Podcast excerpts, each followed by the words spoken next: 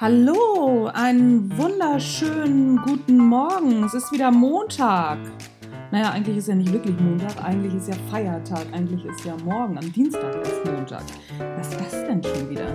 Wieso ist auf dem Dienstag Montag? Das ist ja eine merkwürdige Angelegenheit.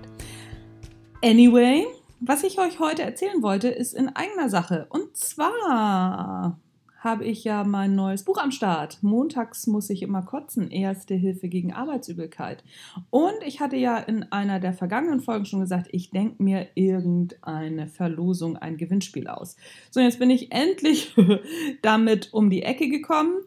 Es ist so, wer eins von zehn Büchern gewinnen möchte, der schreibt mir eine Rezension bei iTunes oder bei SoundCloud oder bei TuneIn oder bei Stitcher und macht davon ein Bildschirmfoto und schickt mir das auf info at anja-niekerken.de.